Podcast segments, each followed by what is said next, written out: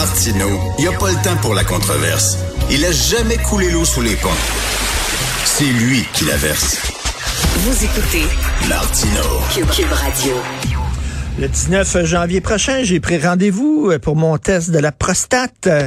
Euh, donc, euh, on vous encourage à le faire. hein. C'est le mois de novembre, c'est le mois de novembre, euh, parce que justement, euh, il y a une campagne, la campagne novembre, qui vise à amasser un million de dollars pour la lutte au cancer de la prostate. On vous vend un, beau petit euh, nœud papillon, comme notre invité euh, porte, Monsieur Laurent Prou, PDG de Procure et ambassadeur de novembre. Bonjour, Monsieur Prou. Bonjour, M. Martineau. Euh, c'est difficile de, bien? oui, c'est difficile de dire aux hommes, allez voir le médecin, faites-vous tester. On n'aime pas ça, les médecins. On n'aime pas ça, euh, aller voir dans des cliniques, aller voir le docteur. Oui, je pense que c'est plus simple euh, céduler un rendez-vous pour ses pneus puis euh, pour sa, sa voiture que si on parle pour sa santé. Je dis souvent que lorsqu'une lumière sur le tableau de bord d'auto euh, apparaît, euh, je pense qu'on est les hommes, on est les premiers à appeler au garage, mais lorsqu'une lumière jaune apparaît sur le tableau de bord de notre santé, on, on attend. On a tendance à attendre un peu. Et euh, c'est quoi, à partir de quoi, 50 ans, on devrait le faire une fois par année? euh? Ouais. La recommandation des urologues, c'est 50 ans. C'est sûr qu'une incidence familiale, euh, par exemple, moi, j'ai eu à 48 ans. Ben, mes fils, comme ils ont deux à quatre fois plus de risque de l'avoir, eux, c'est 10 ans avant moi. Ça, donc, ça va être autour de 30 ans, 38 ans qu'ils vont avoir à, à subir des, des tests de, de, de dépistage.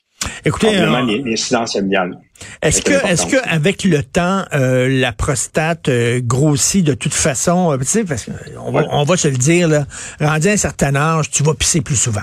Je veux dire, quand tu es un gars, là, Ouais. veux, veux pas, on, le sent, là, ça veut pas dire qu'on a nécessairement un problème de prostate. C'est rien qui, qui, qui a grossi Non. avec l'âge, c'est ça?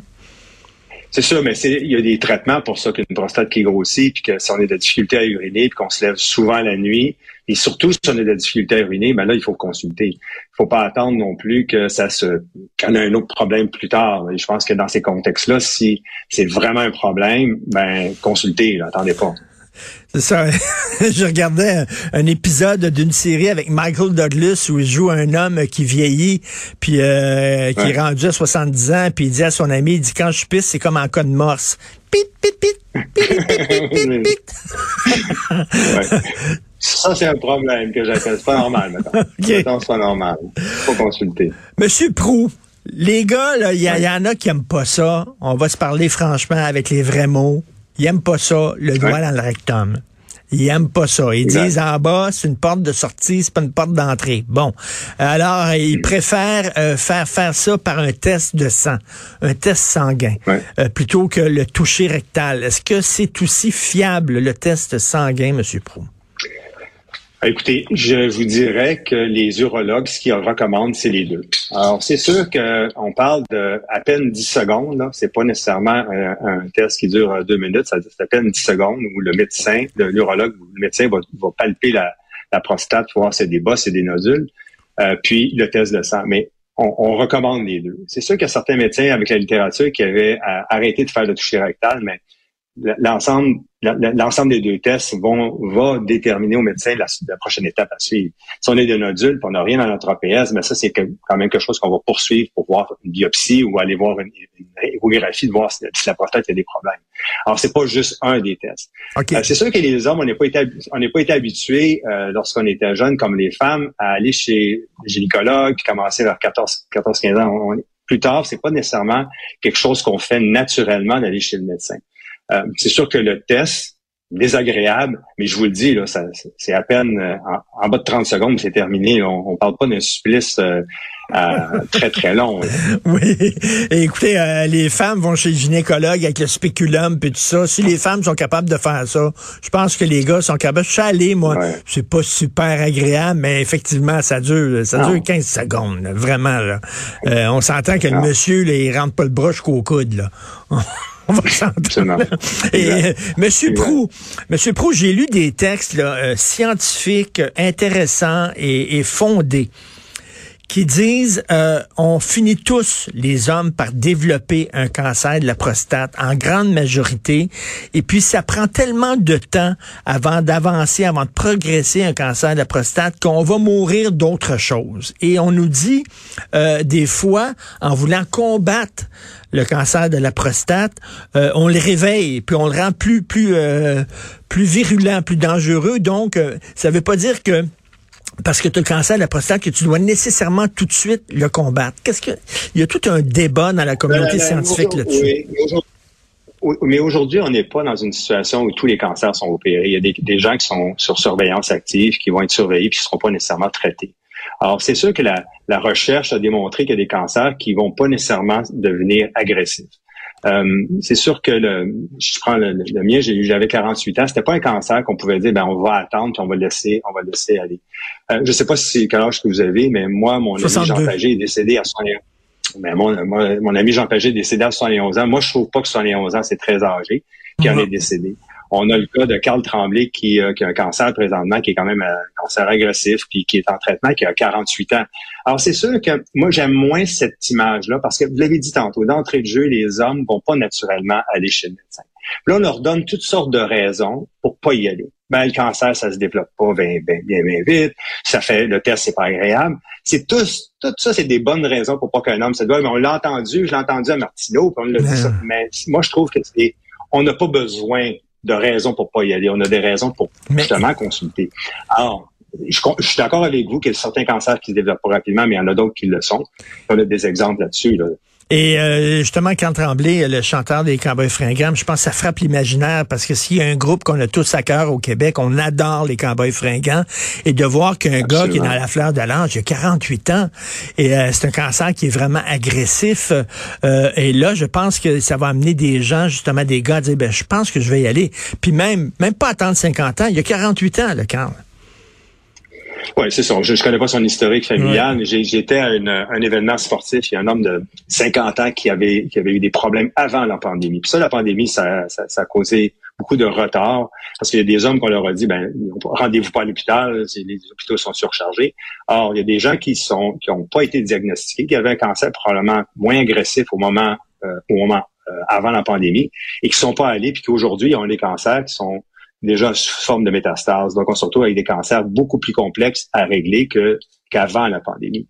Alors, c'est sûr que la pandémie a, pas aidé non plus à des hommes de dire, ben quand je vais aller les consulter, on, leur disait, tiens-toi là des hôpitaux, tiens-toi là de ton médecin parce que c'est pas le temps c'est encore malheureusement une raison pour pas y aller. Et M. Prou, euh, il, y a des, il y a des cancers, je pense par exemple le cancer du pancréas, euh, quand on commence à avoir des symptômes, il est déjà trop tard.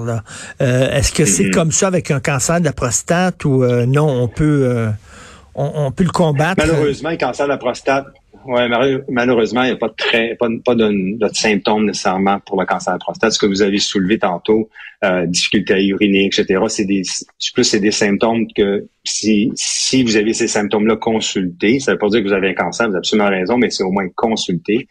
Je prends mon cas, moi j'avais zéro symptôme, j'étais quelqu'un qui faisait du sport. C'est les assurances qui avaient été mises sur ma vie pour la protéger une technologie qui m'ont forcé à aller voir un médecin, pas mieux que les autres. Alors j'ai été fait mon bilan.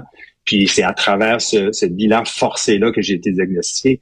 Alors, c'est sûr que 50 ans, c'est une bonne règle. Dans le cas d'historique familial, si vous n'avez pas de frère ou de père qui l'ont eu, malheureusement, le cancer était tabou dans le temps de mon père, ou même tout ce qui était en rapport avec la prostate, c'était tabou. Puis encore aujourd'hui, je vous dirais, c'est ça un peu le, but de la campagne, c'est sensibiliser les hommes parce que ça demeure quand même. Il y a des hommes que je connais qui en parlent pas, qui ont un cancer de la prostate. Eh, Monsieur Prou, euh, Laurent Prou, euh, si c'était pas de ce de test, ce test-là obligatoire demandé par les assurances, on, peut-être qu'on se parlerait pas aujourd'hui, là. Ben, le cancer que j'avais euh, était très agressif pour un, pour un homme de 48 ans, donc j'étais vraiment chanceux, vraiment chanceux. Puis je remercie le médecin de famille qui m'a qui m'a aiguillé vers un neurologue faire traiter. Et là, très bons soins euh, en, neurologie. écoutez, en, général, il y a des hommes qui disent ouais, mais se faire traiter pour la prostate, euh, le résultat, c'est que tu deviens automatiquement impuissant. Est-ce que effectivement, euh, dans, dans tous les cas, c'est comme ça? Ben, écoutez, c'est sûr qu'il y a une, une, dysfonction érectile temporaire dans bien des cas après suite d'une opération, parce qu'on comprend là, la prostate est au centre des nerfs érectiles, etc. Alors, c'est sûr qu'il y a une, dysfonction érectile. Puis ça, c'est un, débat qu'on essaie de pousser chez Procure, puis qu'on va le faire à l'Assemblée nationale lors de, la semaine prochaine. C'est que la dysfonction érectile causée par une opération de cancer de la prostate n'est pas couverte pour les soins de santé, c'est-à-dire d'avoir du Viagra ou d'avoir des pilules pour, pour nous aider ben, à, avoir une érection. Non, c'est pas couvert.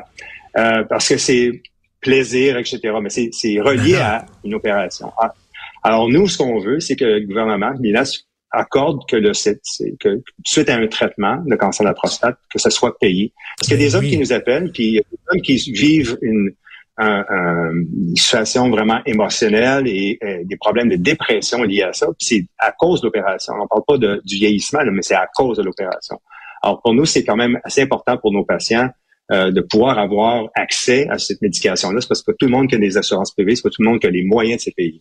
OK, donc avec, avec le Viagra et des médicaments comme ça, on peut euh, on peut régler les problèmes euh, érectiles causés par l'opération de la prostate, par exemple. Ben, c'est un traitement qui va se faire sur un certain nombre de mois. Là. C'est pas, c'est, on, on revient pas avec la capacité du jour au lendemain.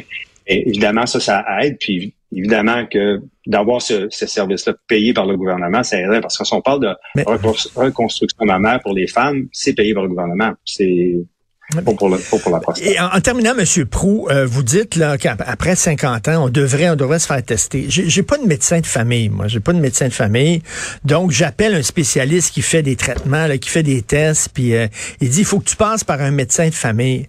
J'ai dit, j'en ai pas. Là, voulez-vous me dire pourquoi je dois passer par un médecin de famille en disant, j'ai 62 ans, je veux me faire, je veux me faire tester pour la prostate. Il va dire, OK, bing, il va me donner le papier, puis là, après ça, je vais aller voir le spécialiste. Pourquoi je dois passer, Christy, par un médecin de famille pour me faire tester en prostate? Oui, il n'y a pas de, a pas de dépistage systématique. Hein. On, s'entend, on recommande pas ça nécessairement. Ça, malheureusement, ça prend dans une discussion avec son médecin de famille, ça déterminer un peu les l'incidence. Je, comprends là, c'est un, on est pris dans une expression, dans, on est deadlock en expression ben anglophone, mais Effectivement, ça, je, suis déjà qui n'ont pas de médecin de famille. Ben oui, j'ai 60, j'ai 62 ans. C'est certain qu'il va dire, ben oui, il faut que tu passes un test. Je comprends pas qu'il faut que j'aille voir ce gars-là. Il va me faire clac clac. Il va avoir un petit montant dans ses poches. Puis après ça, je vais aller voir directement l'urologue.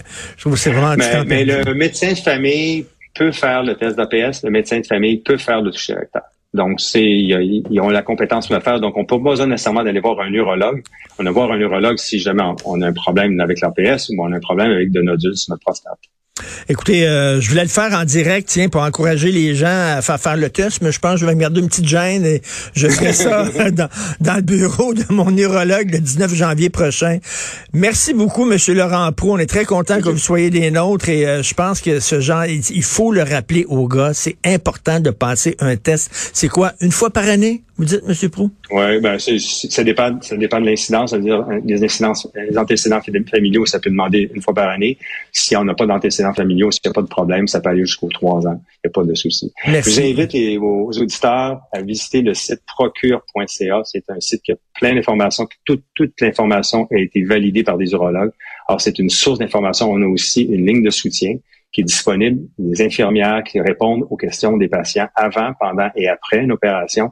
Donc, c'est vraiment une source. Euh, puis on peut, sur le site de Procure, se procurer les papillons. On peut se procurer le petit nœud papillon aussi parce que vous avez quand même besoin euh, d'argent. Un million de dollars, c'est votre cible euh, pour lutter contre le cancer de la prostate et surtout sensibiliser les hommes à aller passer un test. merci beaucoup. Merci beaucoup, Monsieur Laurent Merci. Merci. Bonne journée. Merci.